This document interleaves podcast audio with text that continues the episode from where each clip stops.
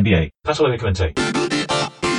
Señoras y señores, bienvenidos a otro episodio de este podcast en el que solíamos hablar de la NBA, pero ahora no hay NBA y nos arreglamos de alguna u otra manera para hablar de básquetbol en cuarentena. En este caso vamos a hablar obviamente del primer y segundo episodio, de los primeros dos episodios de The Last Dance, el documental de Michael Jordan y los Chicago Bulls en esa última temporada que estábamos esperando y que finalmente fue estrenado en Latinoamérica este lunes. Estoy con Miguel Ángel Dobrich, que es quien me acompaña generalmente en este episodio, en este tipo de episodios, en el episodio de Dos Civiles. ¿Cómo estás, Miguel? ¿Qué tal? Feliz de poder grabar con vos y de poder compartir esta especie de fogón postdocumental que se puede ver en Netflix Latinoamérica, que está a la mano. Eh, si no lo vieron, acérquense. Un documental que ya tiro no tuvo nada revelador para alguien de 40 años. No, nada. Y a mí me pareció en los primeros dos episodios pasteurizado. Vi un Jordan controlado. Eh, digamos que ya desde el primer momento, de todas maneras a mí me, genera una felicidad y una excitación especial este documental y estoy eh, metido en ese clima y he conseguido conectarme emocionalmente con el momento, ¿no? Porque también, eh, por una cuestión etaria, habla de nuestra juventud. Totalmente de acuerdo. A mí me hizo plenamente feliz. Si hubieran estado los 10 episodios, los hubiera visto de corrido. Todo felicidad. No voy en contra de la felicidad, no voy en contra de lo valioso que es en esta sequía contar con esta celebración, porque es una celebración de los Bulls. No solo de, este, como de esta última danza, de este último baile, como denominó Phil Jackson a la última temporada que van a compartir juntos, sino de todos los Bulls y de Michael Jordan, que hay algo que no es menor en este documental, es que Jordan tenía el Final Cut tenía voz sobre qué se iba a exhibir y qué no en el documental. Eso dice todo. Sí, absolutamente todo. Y eh, una de las declaraciones eh, más eh, llamativas, o por lo menos que más enfatizaron previas al documental de Michael Jordan, fue esta cosa de no sé cómo me va a ver la gente. es el temor de él a, ser visto como un tirano psicópata, como lo que era básicamente, ¿no? Eh, entonces, ese cuidado, esa pasteurización que ha venido a ser confirmada por declaraciones, por ejemplo, de, de BJ Armstrong, que dijo, no, eso no, después le preguntaron y dijo, no, esto no, no, no, es para nada representativo de lo que eran ni los entrenamientos, ni los partidos, ni el día a día con Jordan.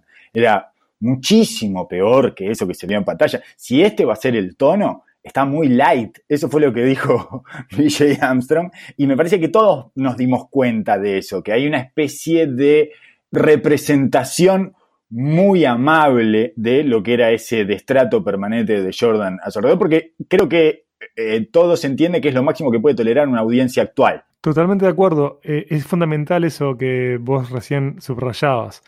Tenemos que tener en cuenta que este documental sale apuntado a los jóvenes streamers. Por supuesto que llega la gente de la generación X y de la generación anterior, pero tienen que pensar que un gran corte del público que va a ver esto son jóvenes que jamás vieron a los Bulls, que jamás vieron a Jordan a vivo, y entonces se está reedificando este mito y se está contextualizando, y eso nos resulta redundante. Y como decías bien, si se mostrara el nivel de violencia que tiene la alta competición, saldrían totalmente horrorizados estos millennials y los jovencitos de la generación Z que se estén acercando al Como si estuvieran viendo Totalmente una guerra desde dentro de las trincheras. No están preparados para ver las barbaridades que puede llegar a decirle Michael Jordan a sus compañeros, a, su, bueno, a los dirigentes, a la gente que pasa por ahí, el destrato que puede llegar a tener con todo el entorno. Que además, eh, por supuesto que son las partes que yo más disfruto, porque como nosotros estamos hechos en el siglo XX, pero quedamos eh, parados en el siglo XXI, nosotros somos, somos una generación que tenemos una contradicción espantosa, porque nos armaron para el siglo XX, pero arrasó el siglo XXI, yo disfruto especialmente de ver el destrato de Jordan al resto. Cada pequeño guiño de destrato al mundo me resulta eh, fascinante, admirable y celebrable. Lo, festejo como si fueran dobles, eh, como si fueran jugadas maravillosas. Hay un par de escenas eh, que me gustan especialmente eh, hay una que es que él está manejando todos los micrófonos de la conferencia de prensa, entonces le empiezan a preguntar, es en el episodio 2, le empiezan a preguntar por Scottie Pippen, bueno, va a haber un montón de spoilers, ¿no? Eh, es, bastante evidente, me parece que no necesito ni aclararlo, ¿no? En este diálogo que vamos a tener. Eh, y Y entonces se le están preguntando por Scottie Pippen, que está lesionado, pero que arrancó a toda polémica el año porque él le tiró unos palos a Kraus, Kraus dijo que estaba dispuesto a traspasarlo, en fin, todo una, un melodrama que había alrededor de Scottie Pippen y eh, le está hablando después del primer partido, segundo partido, no importa, y le empiezan a preguntar por Scottie Pippen y dice, bueno, ¿de qué vamos a hablar? Dice, ¿vamos a hablar de Scottie Pippen o vamos a hablar del partido? Les dice, después de la segunda pregunta. Todo con una sonrisa en la cara hermosa, ¿no? La sonrisa esa de como pictórica de Jordan, ¿no? Tiene como una sonrisa eh, yocondesca, eh, pero bien hecha, digamos, ¿no? Eh, en ese sentido Jordan. Y Hermosa descripción, me gustó lo de yocondesca. Claro, tiene, tiene esa sonrisa perfecta.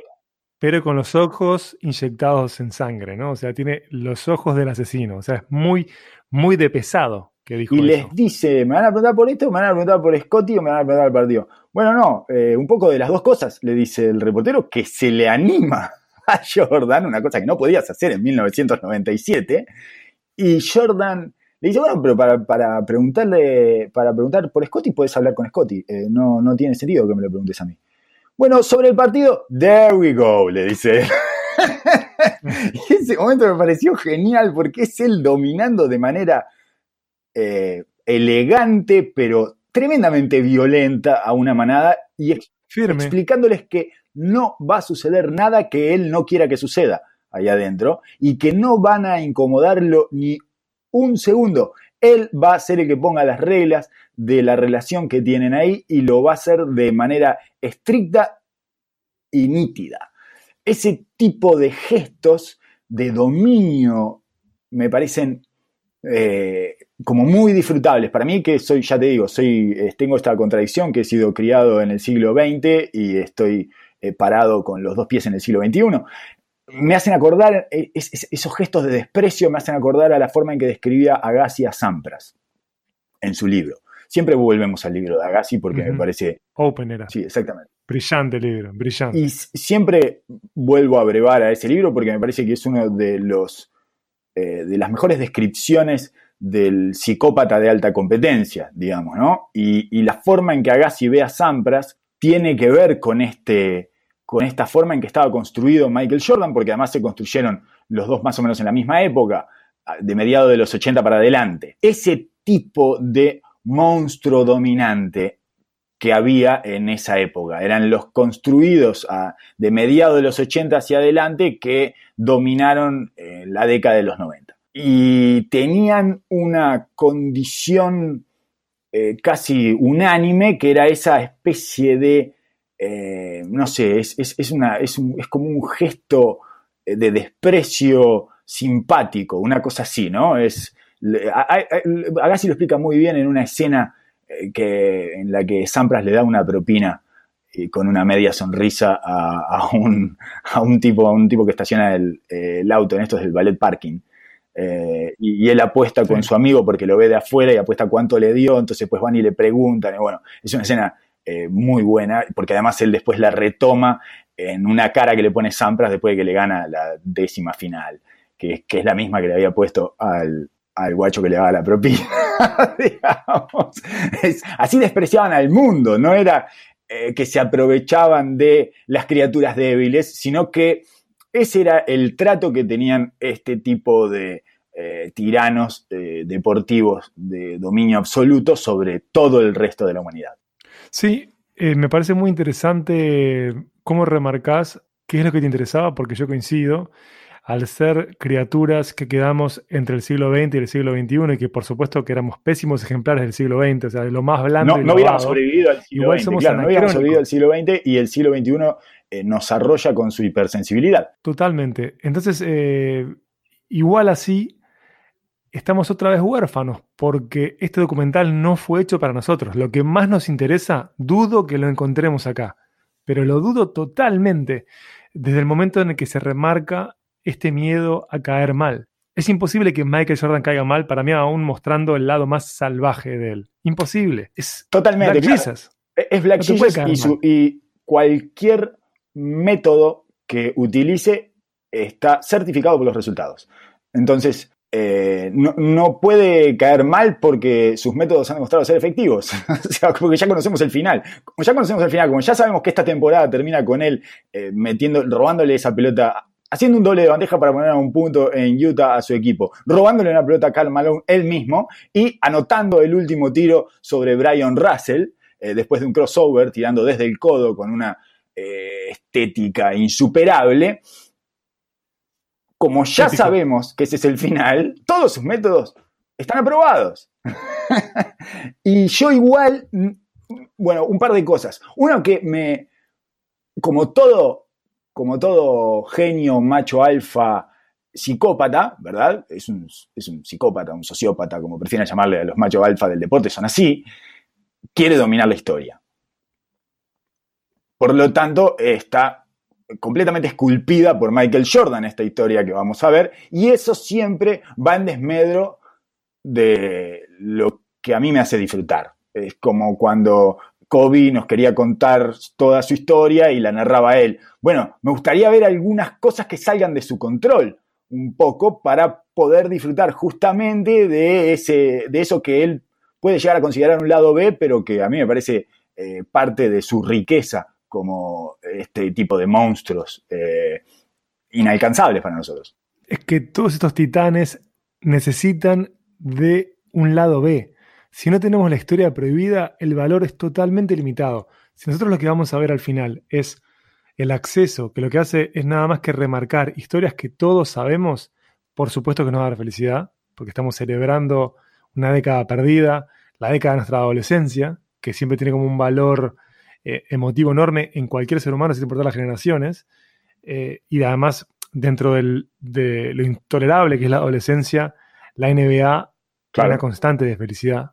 Fue una hermosa década. Yo que Igual, es como complicado. Sí, sí, definitivamente. Igual yo tengo ahí una, un, un, plus de disfrute, un plus de satisfacción, como un extra que no tenía en ese momento, porque yo en ese momento lo padecía a los Bulls. Yo no quería ganar a los Bulls. Y por lo tanto ahora lo puedo ver desde una tranquilidad y mansedumbre de la vejez, eh, instalado en mis 40 años y disfrutando de Michael Jordan, que eh, siempre en tiempo real tuvo la doble condición. Yo lo disfrutaba y lo padecía. Eh, me parecía fascinante, admirable, pero quería que perdiera y nunca perdía Michael Jordan. Porque eso me parece, yo trataba de explicarle la otra vuelta a un amigo que no está para nada dentro de la NBA y es consumidor de básquetbol eh, bastante casual y, nuevo, me decía, ¿por qué Michael Jordan es mejor que LeBron James? ¿Por qué es el mejor de toda la historia? Y le decía que en realidad esa discusión no me parece descabellada, ¿eh? Discutir acerca de quién es mejor, si LeBron James o Michael Jordan. No soy de los que piensan que, eh, no, no, no nos podemos sentar ni hablar. Sí soy de los que creen que Michael Jordan es el mejor de toda la historia. Y le decía, le, trataba de explicarle que el dominio que tuvo Michael Jordan en esa década es incomparable, porque el tipo en la década del 90 llega a seis finales de siete, eh, de ocho temporadas que juega, básicamente. Eh, después del 91, después de que llega por primera vez, eh, no, la única temporada que no llega a las finales estando él en la NBA, o sea, y no estando en, la liga de béisbol, eh, es la temporada que vuelve, la temporada que vuelve muy cerca de los playoffs, esa, esa temporada queda fuera con Orlando, pero después llega a las finales seis veces en siete y gana las seis. Y no solo eso, sino que gana de a tres campeonatos seguidos, lo cual es increíble. Y después este último campeonato, que es sobre el que se centra el documental, es aún más complejo porque es un campeonato que arranca con el equipo con anuncio de coma. ¿eh? Exactamente, el GM comunica, voy a deshacer este equipo, el técnico con el que vos querés jugar, Michael, no va a estar más, quiero cambiar a Scotty por otro jugador, esto se desarma todo. Entonces, lo blindada que está la cabeza de Jordan es interesantísimo porque parte del valor de esta clase de relatos es entender cómo funcionan las mentes de las personas que tienen ese grado de concentración y ese amor por la competencia al extremo. Es entender como oficinista cómo funciona el cerebro que no tiene nada que ver con el tuyo. Es hermoso. Esa que no se explote eso sería una pena. Lo fascinante que tiene este tipo de experimentos.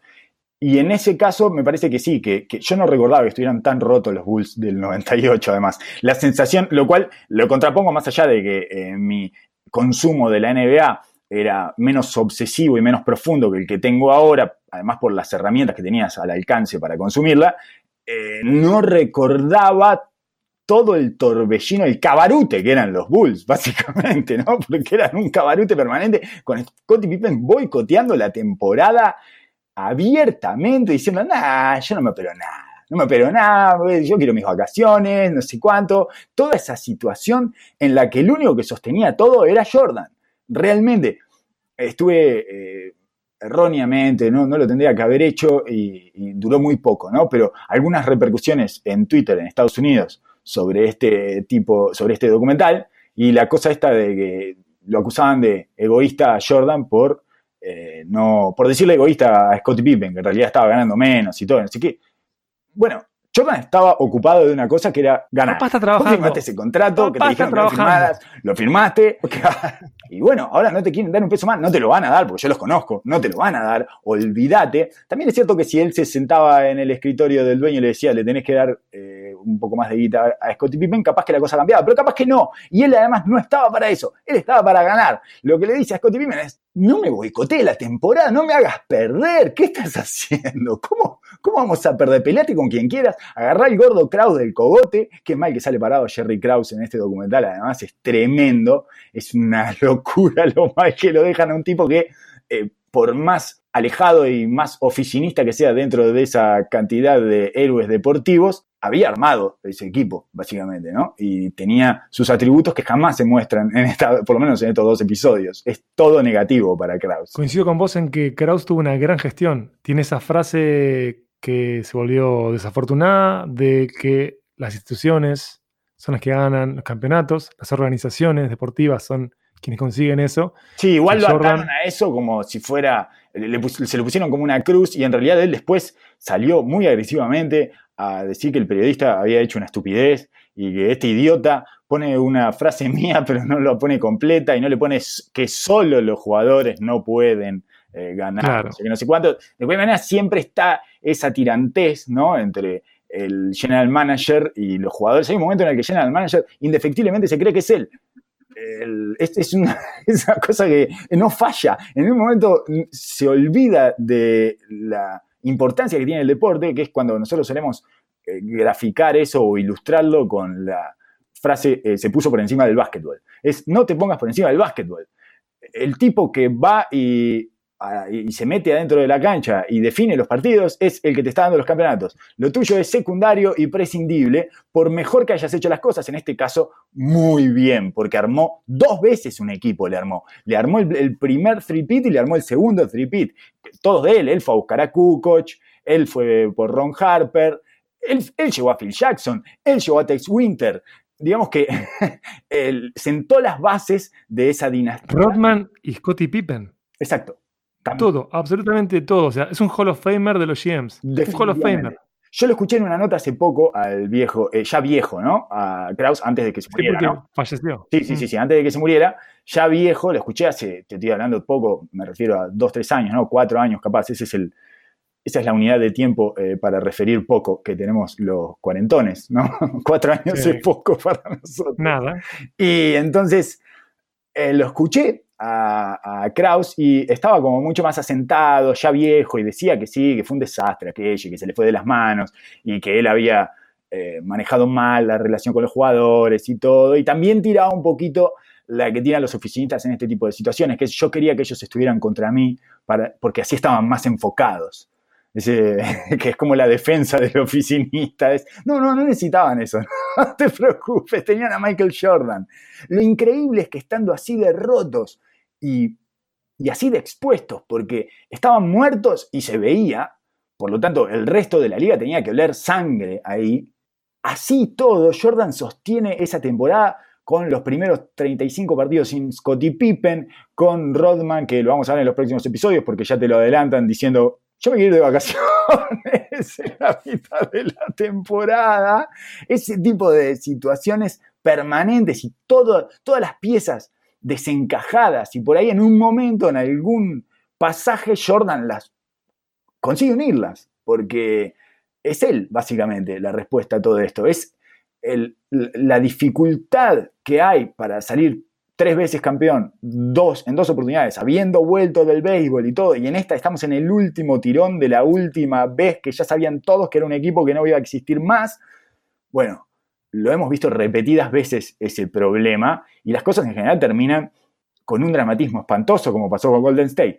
Hace poco leía unas declaraciones de Draymond Green que hablaba de, por supuesto le echaba toda la culpa a Kevin Durant, ¿no? Acerca del yo vi el video, me quedé en shock. En shock. Porque el gordo no, no puede reconocer nada, ya está. Asumía algo, Draymond. day Day, asumía todo eso, el, el, elefante, el gran elefante en la sala, digamos, porque lo que él dice es, el problema era que él como no había firmado el contrato, ese elefante estaba en la sala, digamos, la expresión esa de había un problema acá que nadie mencionaba y que yo lo explicité. El problema fue explicitarlo. Claro. No entendiste los códigos de los adultos. Cuando hay un gran problema en la sala, lo que hacemos todos es, eh, de alguna manera... Para adelante. Exacto. Unirnos y dejar a ese problema, obviar ese problema, dejarlo que solo habite en nuestras cabezas, pero que nunca se explicite. Y lo explicitas de la, de la, peor manera porque dijiste las palabras que no podías decir, que es nosotros podemos salir campeón sin vos. Es lo único que no se le podía decir a Kevin Durant. Le dijiste eso a KD. Y se lo dijiste ante las cámaras, además. Hiciste todo un circo enfrente de las cámaras, porque lo puedes haber, puedes haber tenido también el mismo desacierto en el vestuario, y no era lo mismo, pero lo que hiciste después fue marcar una tortura, porque en cada entrevista post partido saltaba todo el tiempo eso. Y el, ¿qué vas a hacer, Kevin? ¿Qué vas a hacer? Se lo quisiste decir públicamente. Quisiste que todo el mundo escuchara cómo vos le decías a KD, nosotros ganamos sin vos, no te precisamos. Por lo tanto, rompiste el último hilito que le quedaba a ese cable para seguir siendo un cable y no un cable y un pedazo de otra cosa eh, suelta por ahí. En definitiva, eso es lo que no pasó con los Bulls y eso me parece que es lo que vamos a ir averiguando a medida que transcurra el documental eh, para saber cómo mantuvo esas piezas juntas, porque hasta donde estamos en el episodio 2, termina con Pippen pidiendo el traspaso directamente, sáquenme, no quiero jugar más acá. Y me gusta igual cómo va recrudeciendo el trato despectivo, casi carcelario con Jerry Krause.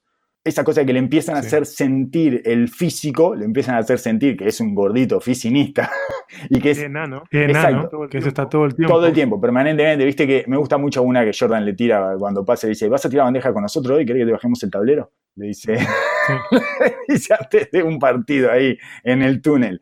Y claro, se empieza, empieza a aumentar el volumen de ese destrato y llega un momento en que Scottie Pippen, que es un Robin resentido, resentí Robin, digamos, resentovin, le podríamos llamar, eh, que está bien que Robin sea resentido además. Por supuesto, juega mejor. Tiene, y tiene, tiene mucho sentido además, tiene mucha lógica de construcción del personaje, un Robin resentido. Porque se lleva amigas, porque todo el mundo habla de Batman, porque él eh, cobra mal, nadie eh, le reconoce todo lo que le debería reconocer, porque verdaderamente es fundamental, es una pieza eh, insustituible, y sin embargo... No hay mejor ejemplo, no hay mejor ejemplo que el de Robin, porque Robin añora ser Batman. Exacto.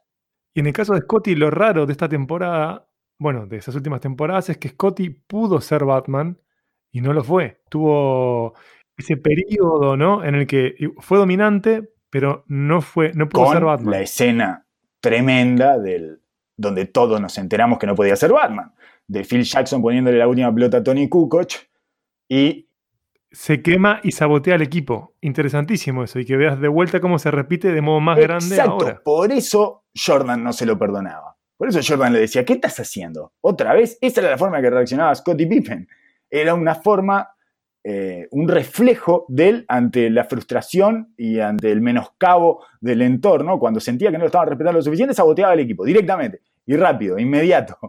Y bueno, eso, Jordan, lo único que no te va a aguantar es que lo hagas perder. Y básicamente, si no juega Pippen, eh, las cosas se ponen tremendamente cuesta arriba. Esa escena que todos conocemos en la que termina eh, Tony Kukoc metiendo el doble que le da el triunfo a los Bulls en playoff, está contada en algún otro lugar, creo que es en un libro, en el libro de Jordan, eh, en, una biografía de Jordan, en la que Jordan ve ese partido, está viendo ese partido por televisión, está con su biógrafo. Uh, no, yo, eso no lo sabía, yo vi, videos sobre eso, pero no tenía la perspectiva de Jordan. ¿Y qué es lo que pasa? Y Jordan lo está viendo ese partido y dice, después de que pasa eso, dice, pobre Scotty, nunca va a ser el uno. No. No. Sí, claro. No, no puede ser, eso no puede ser verdad, no puede ser verdad, eso que Sí, sí, sí, sí, sí. Sí, eso, eso, lo, eso lo escuché en una nota al viejo que escribió el, el libro de Jordan, que es el mismo que escribió el Uy, libro de Lazenby, Lazenby, Lazenby. exactamente. No lo puedo creer, me- no sabes cómo me Sí, sí, horroriza sí, sí, sí, esto. claro. Porque así era el nivel de destrato que tenía Jordan con Pippen. Parte de esa reacción de Pippen es con Jordan también. Porque es. Sí, vos, me, vos ah, cada vez que hablas públicamente decís que eh, vos sin mí no sos nada, y qué, pero después no me defendés nunca. Digamos, es como una. Hay una reacción. Porque Robin finalmente, si está resentido, tiene que estar resentido con Batman, no solo con el comisionado. no tiene sentido estar resentido Sí. solo con el comisionado y con todo el pueblo de Ciudad Gótica. Yo lo que quisiera saber es cuán positivo fue Jordan en los contratos con, con Nike.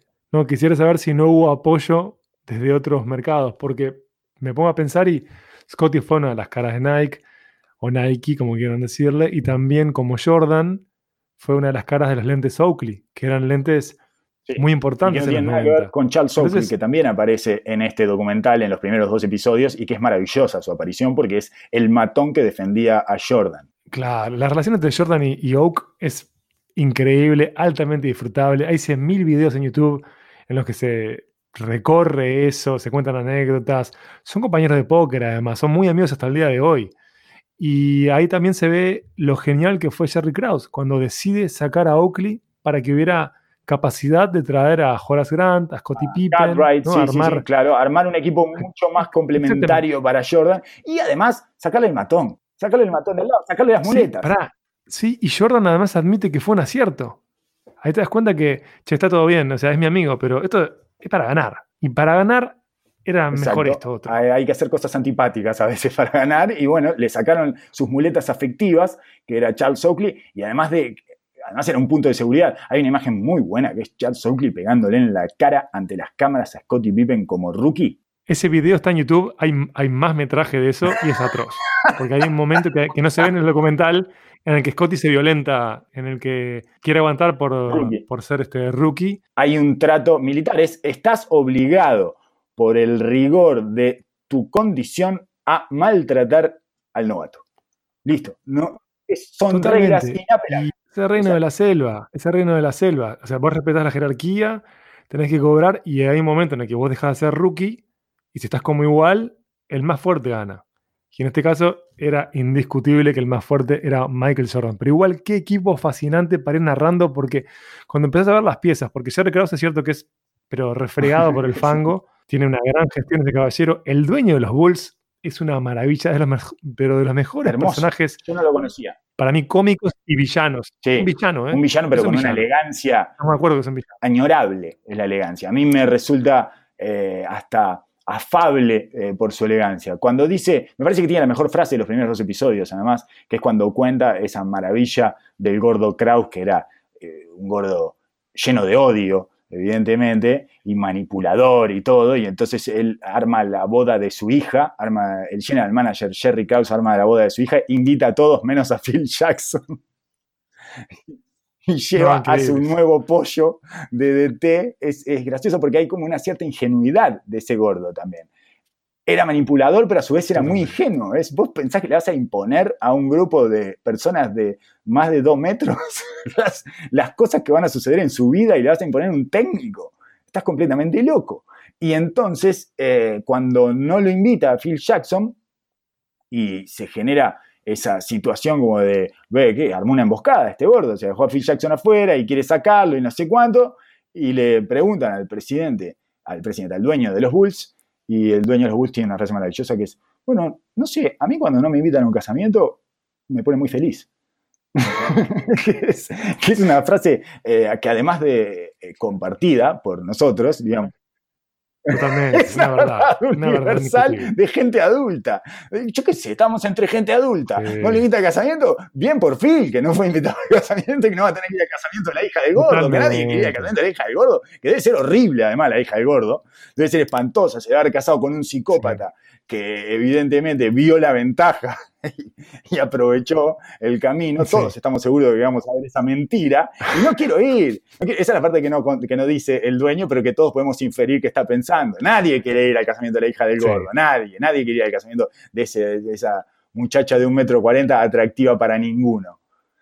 Eh, entonces, Sí, yo desconozco el background del dueño, o sea, yo no sé si es una persona, no tiene pinta de haberse hecho rico trabajando, ¿eh? No tiene, no tiene pinta de que haya sido así. Capaz que me equivoco, pero ese señor tiene más actitud de a papá le fue bien el abuelo que otra cosa porque es, es muy elegante como villano, pero no deja de ser un villano. Se Sí. nota que es un villano, porque Kraus es el Robin del villano. O sea, es como, como todo número dos, tiene que hacer cantidad.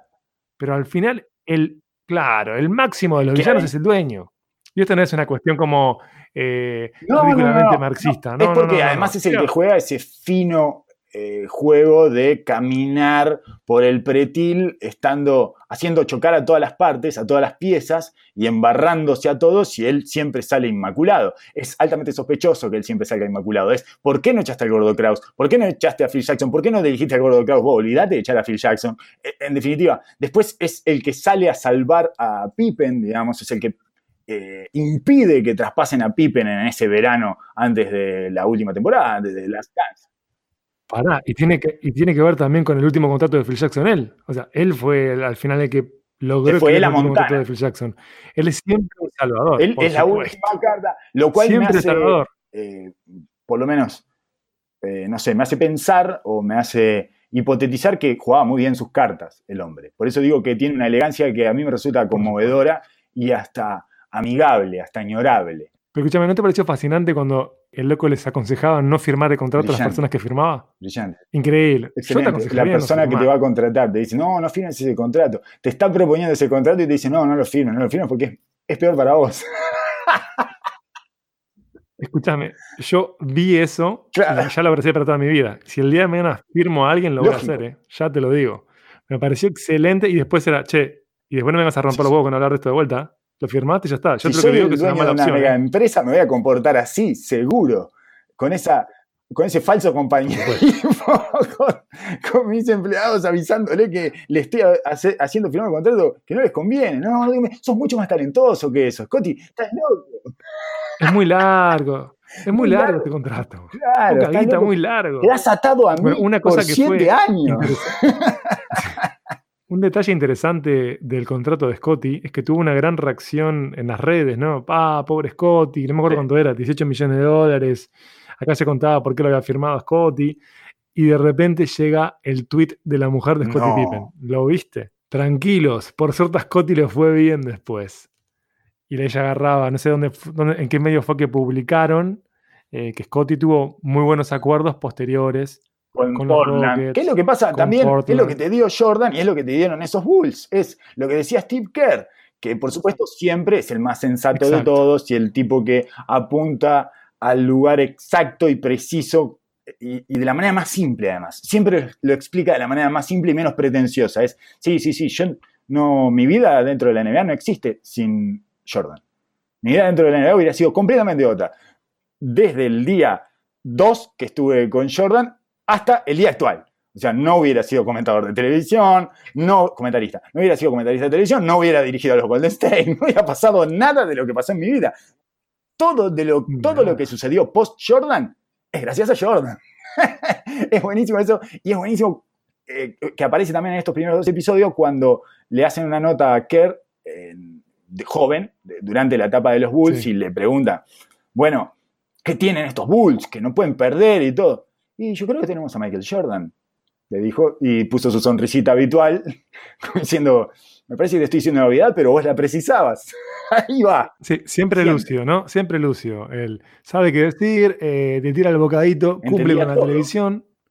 Brillante. Ahora, Steve Kerr está haciendo un podcast de emergencia, no sé si sabías, en el que Mm, dialoga con otros coaches. Increíble. Está saliendo por The Ringer. Eh, discúlpenme que haga un chivo de otra cadena, pero no puedo evitarlo porque soy pro Steve Kerr siempre. En donde él ha- habla, o sea, quieren, quieren juntar dinero con este podcast para ayudar eh, a los Estados Unidos en el contexto del coronavirus y contaba que cuando él se decide a ser técnico, porque él antes de ser técnico venía de su carrera en la televisión y se Anteriormente fue que también estaba en los Phoenix Suns. Lo primero que fue fue general manager. Él Exacto. fue el general manager de los Exacto. Suns de D'Antoni, la, la última época de los Suns de D'Antoni. Exacto.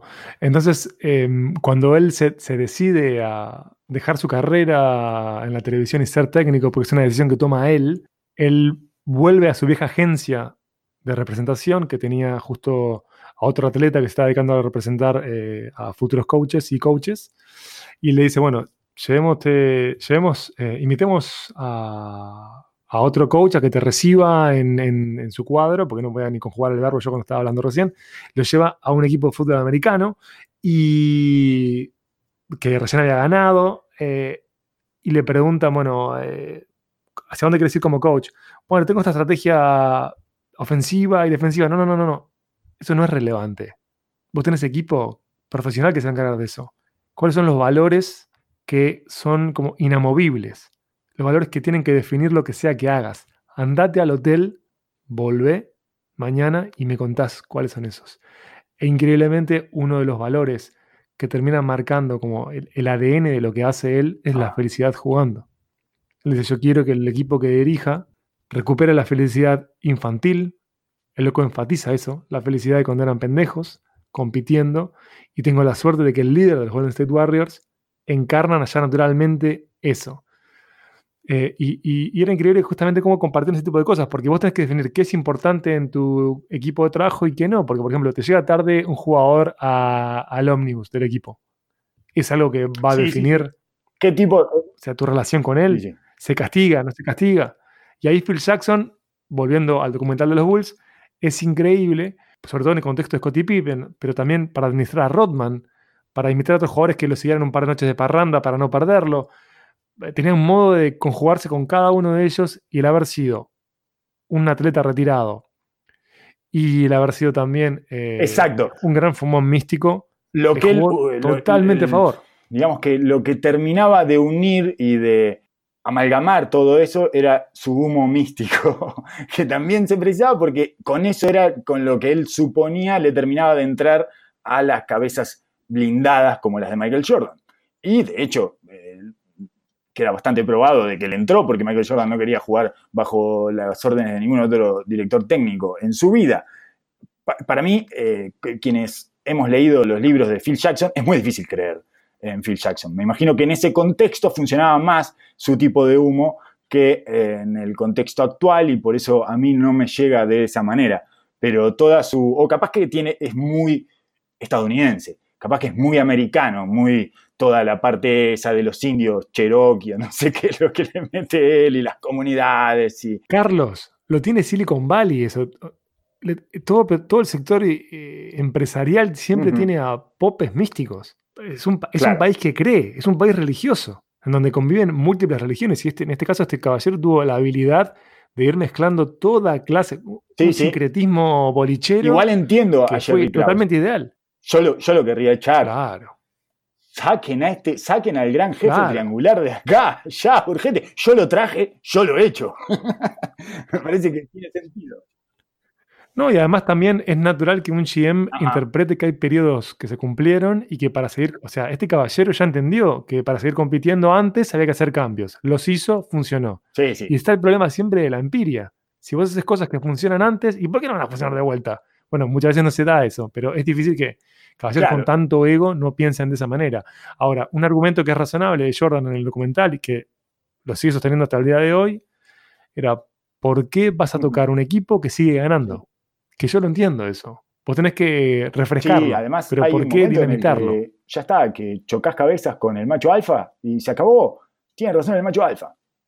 Vos podés llegar a maniobrar hasta llevarlo a un punto que te convenza un poco más a vos y que esté más cerca de lo que vos querés, pero no podés ir en contra de sus necesidades y sus deseos, porque ahí es donde se termina todo y ahí es donde se terminó eh, la dinastía de los Bulls y por eso fue de cualquier manera es inevitable y esa es una de las maravillas que tiene esta, esta dinastía, la de los Bulls. Fue tremendamente intensa y muy demandante. Eh, estaban drenados, ya se los veía drenados en las imágenes estas que vemos del episodio 1 y 2, que son de octubre y noviembre, ya están todos drenados, todos rotos, todos tienen cara de cansado, todos tienen cara de no, esto recién empieza y no sé cómo voy a hacer llegar a la mitad de la temporada. Tengo algunas cosas más para destacar. Una es la, presencia tanto en, la vida de Scottie Pippen como en la vida de Michael Jordan del hermano sometedor. El hermano sometedor. Qué útil que es el hermano, ¿eh? No Qué hay- útil es el hermano ese que te golpea. No hay mejor crianza que te de los niños que la crianza en manada. Eh, Y, y claro, Sí, de de la manera en que hemos ido adaptando nuestras vidas y cómo el, el tipo de cerebro, de mentalidad, le diría más que de cerebro, clase media, y ha ido reduciendo la cantidad de hijos en la casa, ha dejado muy por fuera esa Sí. forma de criarnos, que era un poco más rústica y más exigente y más demandante, pero que te dejaba más tonificado. Eh, Estamos hablando de casos extremos en esto, ¿no? Pero siempre hay alguien superior físicamente, con más edad, que somete a todos estos tipos y que los hace máquinas. En este caso, el- el- lo de Jordan además tenía el agregado que el padre eh, era maravillosamente hijo de puta y El detalle ese es todo, es todo. No, andate, andá, vos no servís para esto, tomátela de acá. Michael Jordan, veterano, dolido, contando dolido. dolido.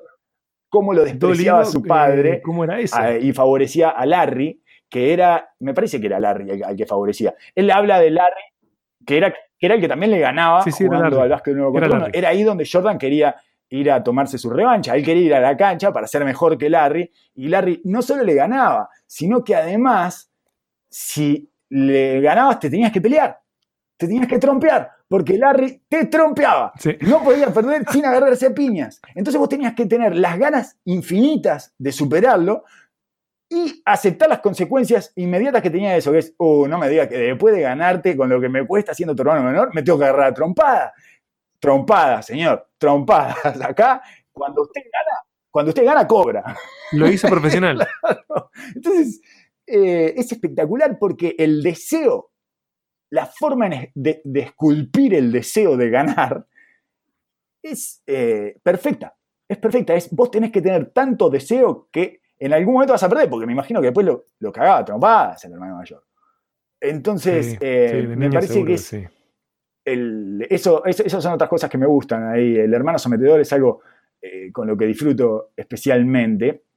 Claro, porque vos usas esto para encontrar viejos modelos de cómo se edificaban Exacto. mujeres y hombres de un mundo que no existe y se ve que el resultado en muchos aspectos es mejor, Lamento. es mejor, es mejor. Eh, lo que sí tiene claro, este, creo que cualquier televidente, eh, como la familia de Michael Jordan, que quizás no es muy funcional para la vida familiar a alguien así. Exacto, y que estamos viendo en todo caso eh, una situación, un individuo que ha llevado hacia el extremo monstruoso eso. Pero en pequeñas dosis, yo me imagino que debe hacer bien. Es lo que yo me imagino y en realidad nunca lo vamos a poder comprobar porque nunca más se va a volver a ese tipo de roce infantil, eh, a ese tipo de relaciones un poquito más ríspidas de lo que eh, podemos permitir ahora. Yo no lo puedo permitir eso, yo no lo podría permitir con, con mis hijos.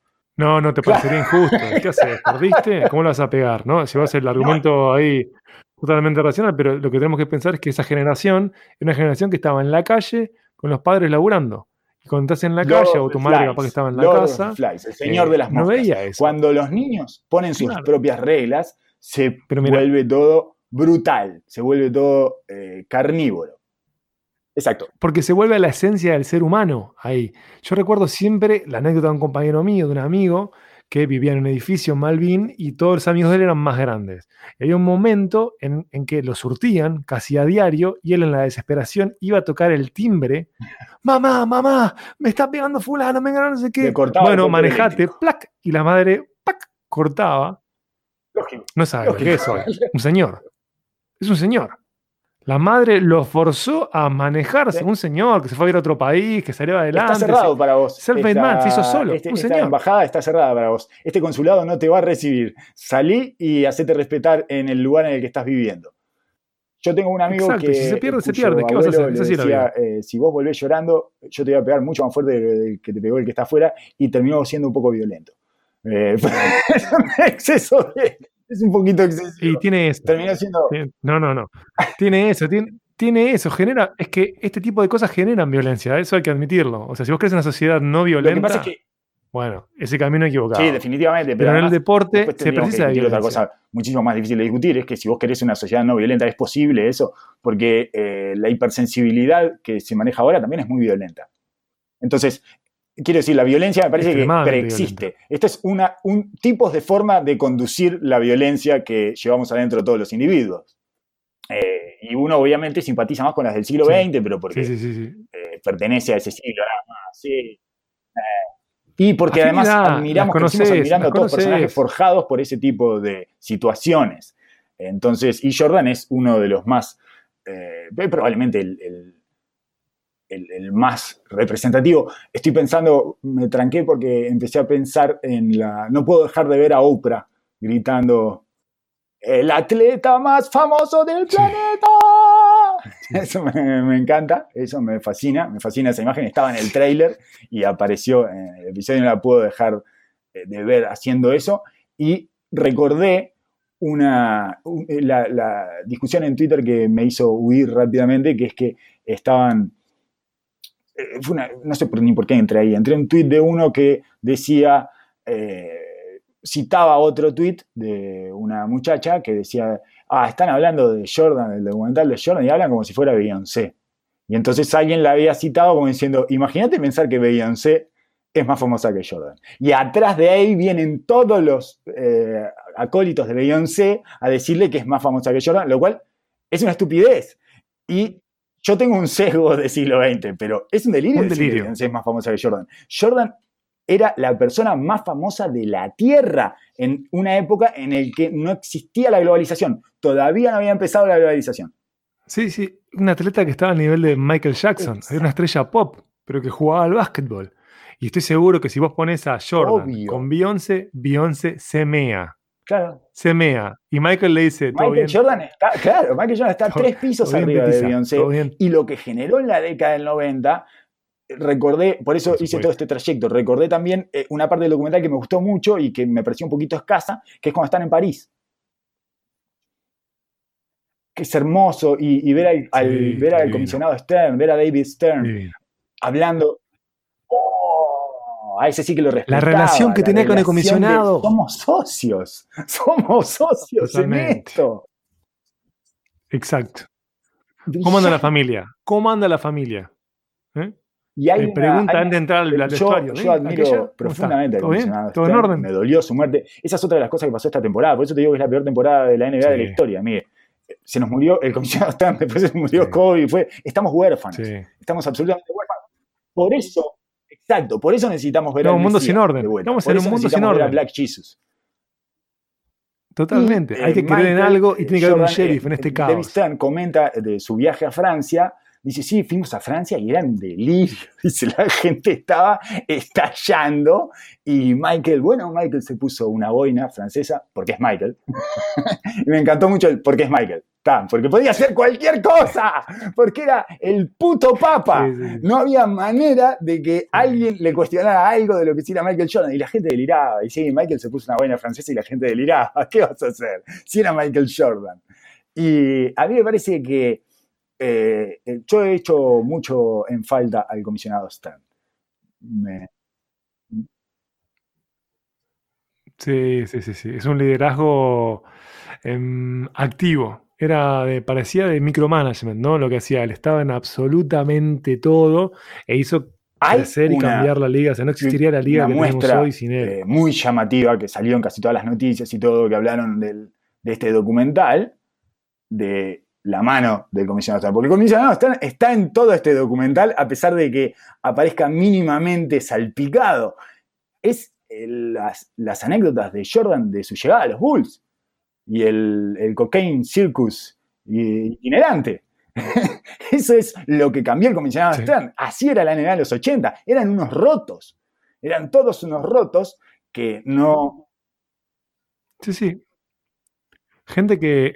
Una persona sana se tomaba una birrita y se fumaba un pucho después del partido. O sea, estamos hablando que Y lejos la, ese la gesto de historia un esa que cuenta. Jordan de él, rookie, entrando al cuarto donde estaba todo descontrolado y había eh, porro y había cocaína y había mujeres, sí, no sé cuánto, y él diciendo, no, creo que Mujeres. si hacen una redada acá, yo quedo metido en todo esto. y diciendo, bueno, estoy por las mías, me parece que es la, la mente de un psicópata, que no se puede dar tiempo, que tiene unos planes tan ambiciosos que es, yo no me voy a dejar arruinar mi mega plan de dominar el Sí. mundo por, qui- por estos giles, estos bobos que están haciendo Por todo giles. esto pensando que el mundo se termina mañana y yo que voy a ser dueño de todo esto, me voy a meter en esta fiesta de mediocres. Bueno, es muy interesante cómo encara él tomar las riendas del equipo. Estamos hablando de un pendejo En un que momento no en que termina todo lo terminaba. su ciclo educativo en la universidad, que se va como... Claro, él se va a jugar a los Bulls y dice, bueno, el modo de dominar acá, porque no tengo voz, porque soy un rookie, es a base de imposición física, a base de imposición de juego. Y termina alineando a todos En dos a semanas. base de dominio. en dos Es semanas que increíble. es son lo que, es lo métodos que de también se ve Claro, que era el, dos semanas el, el queda con todo. Jordan demoraba dos semanas, porque te acordás que fue lo que dijo James Worthy acerca de North Carolina. Dice, y yo fui mejor que Michael durante dos semanas. Dos semanas Sí. era lo que demoraba en demostrarle a todos que era el equipo de él. Era, ese era el joven Jordan que se devoraba el mundo en dos semanas. En dos semanas vos lo ponías en cualquier contexto y Michael Jordan se los devoraba a todos y a las dos semanas estaban todos bajo sus, bajo sus órdenes. Es una maravilla eso. Eh, me resultó fantástico. Es una maravilla, sí. Y aprecio pero muchísimo que te tenga a vos del otro lado para que encuentres esta simetría. Dos semanas. Se me había pasado, pero es Dale dos semanas Michael, de- dos al Michael de semanas, 20 garantizado. años, vos le dabas dos semanas y él eh, se hacía cargo de todo. Cuando volvías ya estaba todo ordenado de acuerdo a como él lo quería. Eso me parece genial y Pará, ¿no te, no te resultó, cambiando de tema rápidamente, fascinante que le hicieran decir a Larry Bird Que lo mismo que dijo en la conferencia de prensa después de que Jordan dominara y perdieran los Bulls? Repite Yo de viejo recuerdo, mil veces, pero se lo hacen repetir en cámara. con- cuando, cuando escuché eso y, y vi esa parte, me puse a pensar, ¿hace cuánto yo escuché esa frase? No cuántas veces porque es incontable, pero ¿hace cuánto? ¿Cuándo fue la primera vez que yo escuché esa frase? Y yo calculo que fue, alguien me la dijo, un adulto me la dijo en el 86, una cosa así, 87. Yo debía tener 6, 7 años a reventar cuando escuché por primera vez esa frase que me la dijo un adulto. Creo yo que fue el esposo de mi madre, que era fanático del básquetbol, y que me, me decía que me, me pinchaba con que Jordan era mejor que Magic. Y yo, Bueno, yo cuando te conocí a vos de adolescentes, Totalmente. vos sostenías que Magic era mejor que sí, Jordan, claro, por supuesto, no dolor. podía. Por eso te digo que lo lo sostenía. padecí. Y ahora tengo otro tipo de contacto, un contacto mucho más eh, disfrutable y sano y satisfactorio para mí, porque no estaba con esa tensión del Sano. resentido de no, ahí viene Jordan de vuelta a demostrarme. Sí, claro, a demostrar. Bueno, la- las finales del 91 para mí fueron todo. dolorosísimas. Y yo estaba convencido porque Magic tenía esa cosa del equipo y no sé cuánto, y había, tenía todo un sustento muy, eh, ¿cómo llamarlo? Falsamente filosófico. Sí, falsamente filosófico y colectivista voluntarista, Colectivista. digamos, ¿no? Claro. Este, eh, que además es mentira, porque Magic Mm. también era eh, una superestrella y por lo tanto también tenía un comportamiento individualista eh, casi inherente a este tipo de genios del deporte. No, no- no se puede esperar, por más colectivo que sea, yo qué sé, quizás el- el- la imagen o el ejemplo más trascendente de eso es Tim Duncan. Y yo me imagino que en un punto Tim Duncan hay un lugar en donde, bueno, soy yo, o sea, necesita eh, manejar, ordenarse él primero e imponer él para después poder repartir lo que requiere el resto. Eh, y cualquiera que haya visto a Tim Duncan, sobre todo en sus primeros años en la NBA, sabía que demandaba muchísimo de la pelota y del juego para que eh, pasara todo por él, lo cual tenía sentido, pero bueno, en definitiva, habla de eso, de la necesidad de que estos tipos tienen de expresar su individualidad. Y bueno, yo tenía toda una construcción sí, en la que Magic era mejor que Jordan, y es, es una estupidez, es una estupidez. Eh, entonces a este amigo, creo que empezamos hablando de esto, ¿no? A este amigo que, está, que es un consumidor casual de básquetbol, yo trataba de explicarle por qué Jordan Sí. era el mejor de la historia y le decía que hay algu- algunas cosas intangibles. Y una de ellas es ese dominio asfixiante. Eh, y y de, y de, una noción generalizada de que no puede pasar otra cosa acá adentro que no sea Jordan saliendo con la victoria. Y de él diciéndonos y diciéndole a los que iba a someter que lo sabía. Esa, esa cosa de anunciarlo. Claro, yo creo que LeBron James Sí, sí, no tiene lo que por ser de otra generación también, porque es otra forma de dominio, pero además porque su dominio no es tan implacable. Y ahí empieza una cosa intangible, obviamente, porque me puedes decir, no, pero porque los compañeros, no sé cuándo, lo que sea, ¿no? Ahí eh, las discusiones se van ramificando. Pero hay una suerte de dominio eh, con su mera presencia que no tiene. Y además, mete la última, Michael. Este, la mayor parte de las veces mete la última. La mayor parte de las veces la tira él. El otro día estaba mirando las Ya estadísticas de está. El, eh, es como una especie de super clutch, ¿no? Que es eh, los, los puntos para cambiar, el, para, para ejercer un swing en quién gana el partido, ¿no? Los, las anotaciones. para- y, y Michael Jordan tiraba el, más del Ujú. 50% de las pelotas de su equipo en esas circunstancias. Y LeBron James tira un eh, 38 o 40, una cosa así. Pero LeBron James la pasa. En, en general, o muchas veces, es la jugada que requiere el momento del partido y lo hace bien y hace lo que tiene que hacer.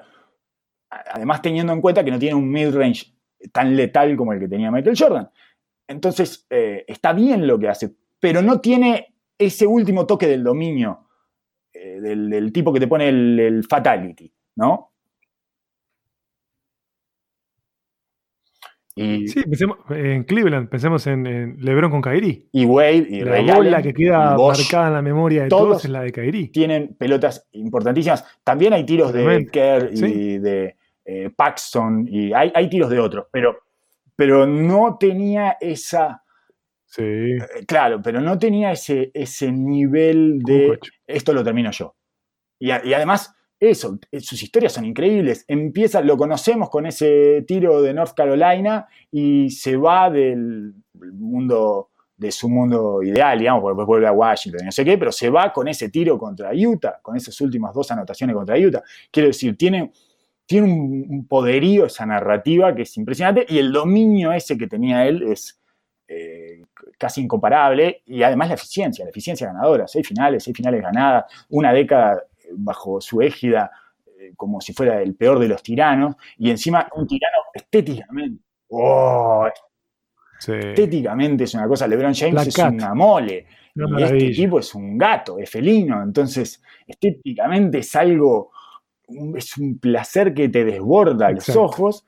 Y eso es imposible, es muy injusto eh, poner esa variable en juego porque es inalcanzable. es- eso sí es innato. Eso es lo que traigas.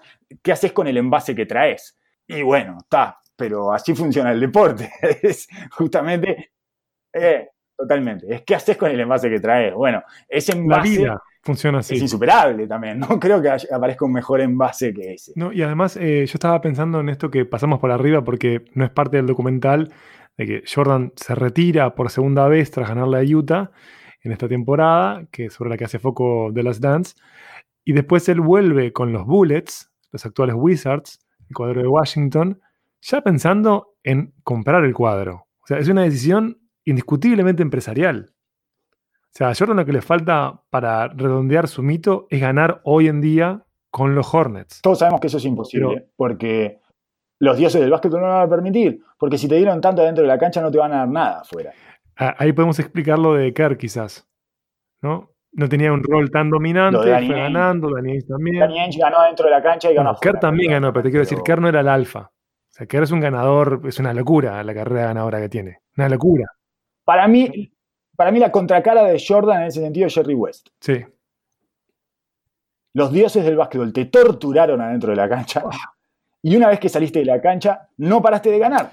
Si hay un alma torturada, es Jerry West, ¿eh? Sí. Claro, no hay nadie a los que los dioses del básquetbol lo hayan torturado más adentro de una cancha. Le hicieron perder nueve finales con Boston, no sé. Es una cosa espantosa. El loco lo sigue que admitiendo que tiene pesadillas sobre eso. Una persona llena de Lógico, anillos. nunca se lo va a sacar de Nunca. la cabeza. Llena de anillos y que cada vez que prende la NBA se ve a él. Es el lobo. O sea, toca, el, el- toca en su aplicación, está, eh, abre su celular y está él. Es increíble. Es una figura fundamental y después de que salió de la cancha no paró de ganar cada vez que se sienta en una oficina, hace ganar a esa franquicia. Pero vos querés ganar adentro de la cancha. Y adentro de la cancha lo torturaron los dioses del básquet. Para mí el anti-Jordan es Jerry West. ¿Cómo me gusta este juego que parece de la película esta Unbreakable, ¿no? Él es el Samuel L. Jackson de Bruce Willis.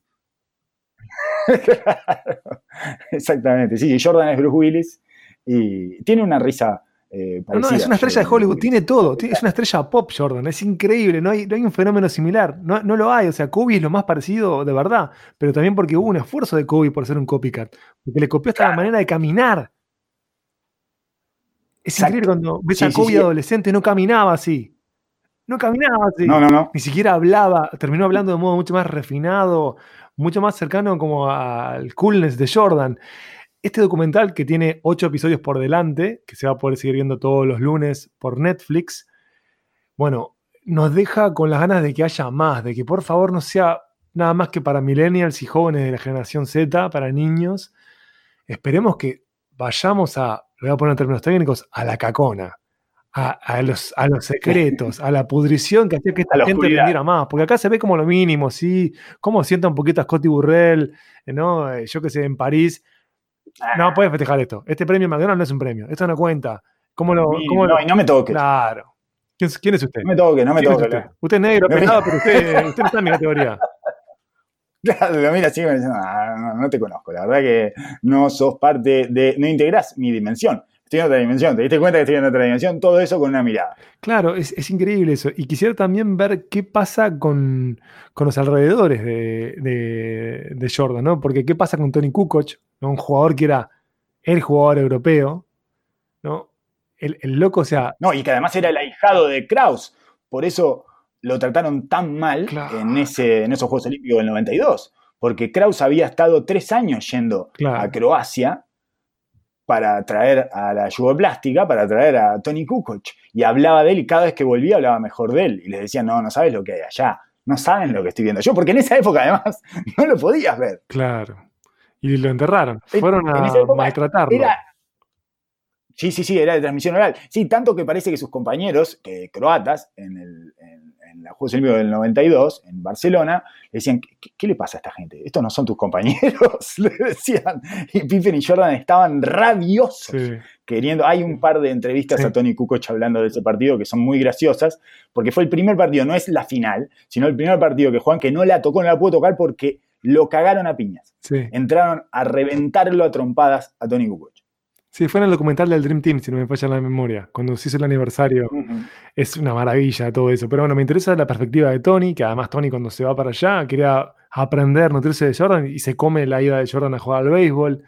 Quisiera saber, eh, escuchar más a Ron Harper, porque Ron reinventa su carrera con los Bulls y la vida tiene estas desgracias que uno termina conociendo algunas de esas figuras y nosotros en diferentes instancias estuvimos también con Ron Harper lo cual es inverosímil, totalmente inverosímil. Eh, como ya hemos contado en este podcast, tuvimos la chance de conocer a Alonso Morning, de compartir una cena con él, con Gary Payton. Con Ron Harper yo no comí. Vos comiste con Ron Harper, yo no estaba, yo estaba de viaje. Con Gary Payton. Gary Payton que nos dijo que era más difícil defender al Pippen que defender a Jordan. Sí, totalmente. sin que le el pulso. Mirándonos a los ojos, hablando con boca torcida, gángster, tranquila. Por supuesto que a nadie se le ocurrió ponerle una coma a eso. Yo en ningún momento ni siquiera manejé ni lúdicamente dentro de mi cabeza discutirle eso, de ninguna manera. Corté, mi colita de cuadril y me la llevé a la boca. Claro, Gary, por supuesto, como vos digas, Gary, todo lo que vos digas. Este es su show, Gary. Este es su show. Yo usted, no soy nadie para. Usted es el hijo de Mr. Mean. Claro, yo no le voy a preguntar. Yo, este blanquito oficinista, no le va a venir a cuestionar nada, olvídese. Y menos al lado de su señora, Gary. Respeto siempre. Siempre. Menos al lado de su señora. No quiero, no quiero ni que usted me odie ni que me surta, ninguna de las dos cosas. No, no, por supuesto. Y Ron Harper vino a Uruguay cuando fue el campeonato de la G-League eh, en de la arena. Y ahí. yo que soy muy malo hablando inglés, este, le pude hacer un chiste a Ron Harper, que es que, es que yo me identificaba eh, con su juego. Porque yo me creía un base alto que no anotaba, y, pero que era muy bueno en defensa y que no era ni alto ni era bueno en defensa ni era base, en realidad yo. Pero era como me identificaba. Y lo hiciste feliz. No tenía ninguna de las tres cualidades que tenía él. Tengo pruebas de eso, está en la cuenta de NBA Vera que en Instagram está la felicidad de Ron Harper riendo con voz y el oso ante tu chiste. Yo no tuve la suerte de hacerlo reír, ¿eh? Yo a Ron Harper nada más que lo incomodé. Yo solo incomodarlo. lo hice feliz porque me humillé ante él, que es lo que uno hace ante los grandes atletas. Lo que uno tiene que hacer ante los grandes atletas, receta para comunicarse con un gran atleta, humillarse ante ellos. humillarse. Y si no lo creen, bueno, lo podrán ver en las próximas ediciones de The Last Dance, cómo se humilla casi todo el mundo al lado de ese mega alfa, de esa deidad negra que era Michael Jordan. Carlos, hasta aquí llega mi nuevo aporte, en ser una pared casi vacía, pero lo que he disfrutado con esta serie de certezas y simetrías que has encontrado, de las dos semanas creo que me va a marcar para toda la vida. Michael Jordan de joven arreglaba todo en dos semanas. Increíble. Dale dos semanas a Michael y él se encarga. Todos se van a enterar de quién es, todos se van a enterar a, cargo de quién va a estar este grupo humano. Dale dos semanas. Volvé dentro de dos semanas y esto va a estar todo ordenadito. Mm, solo tengo para decir eh, muchísimas gracias por haber llegado hasta acá, quienes llegaron hasta acá, y muchísimas gracias a eh, la vida que en este año el peor año de la existencia humana, este, por lo menos de nuestra existencia, que no vivimos grandes guerras y ese tipo de cosas, eh, no cercanas, o no cercanas, no, no, no, que, no, que nos puedan afectar, eh, nos haya dado la presencia de Black Jesus, de nuevo, necesitamos a un Black Jesus. Yo en este momento sigo a dos personas, a Ioannidis, que es un eh, infectólogo de Stanford que tiene aspecto de persona que canta en una cena show con un teclado en el bar latino. y, bueno, es, eh, todos, los, todos los terraplanistas lo estamos siguiendo. Y eh, bueno, y ahora estoy encomendado a Black Jesus, como corresponde, al señor Michael Jordan, y por primera vez en mi vida lo disfruto en tiempo real, porque yo lo padecía. Bueno, la semana que viene se va a sumar el oso a este podcast, así que vamos a entrar a. Ya es una experiencia mística, ¿no? Como una especie de santuario con acólitos de Black Jesus. Eh, hasta la próxima. Será hasta que viene.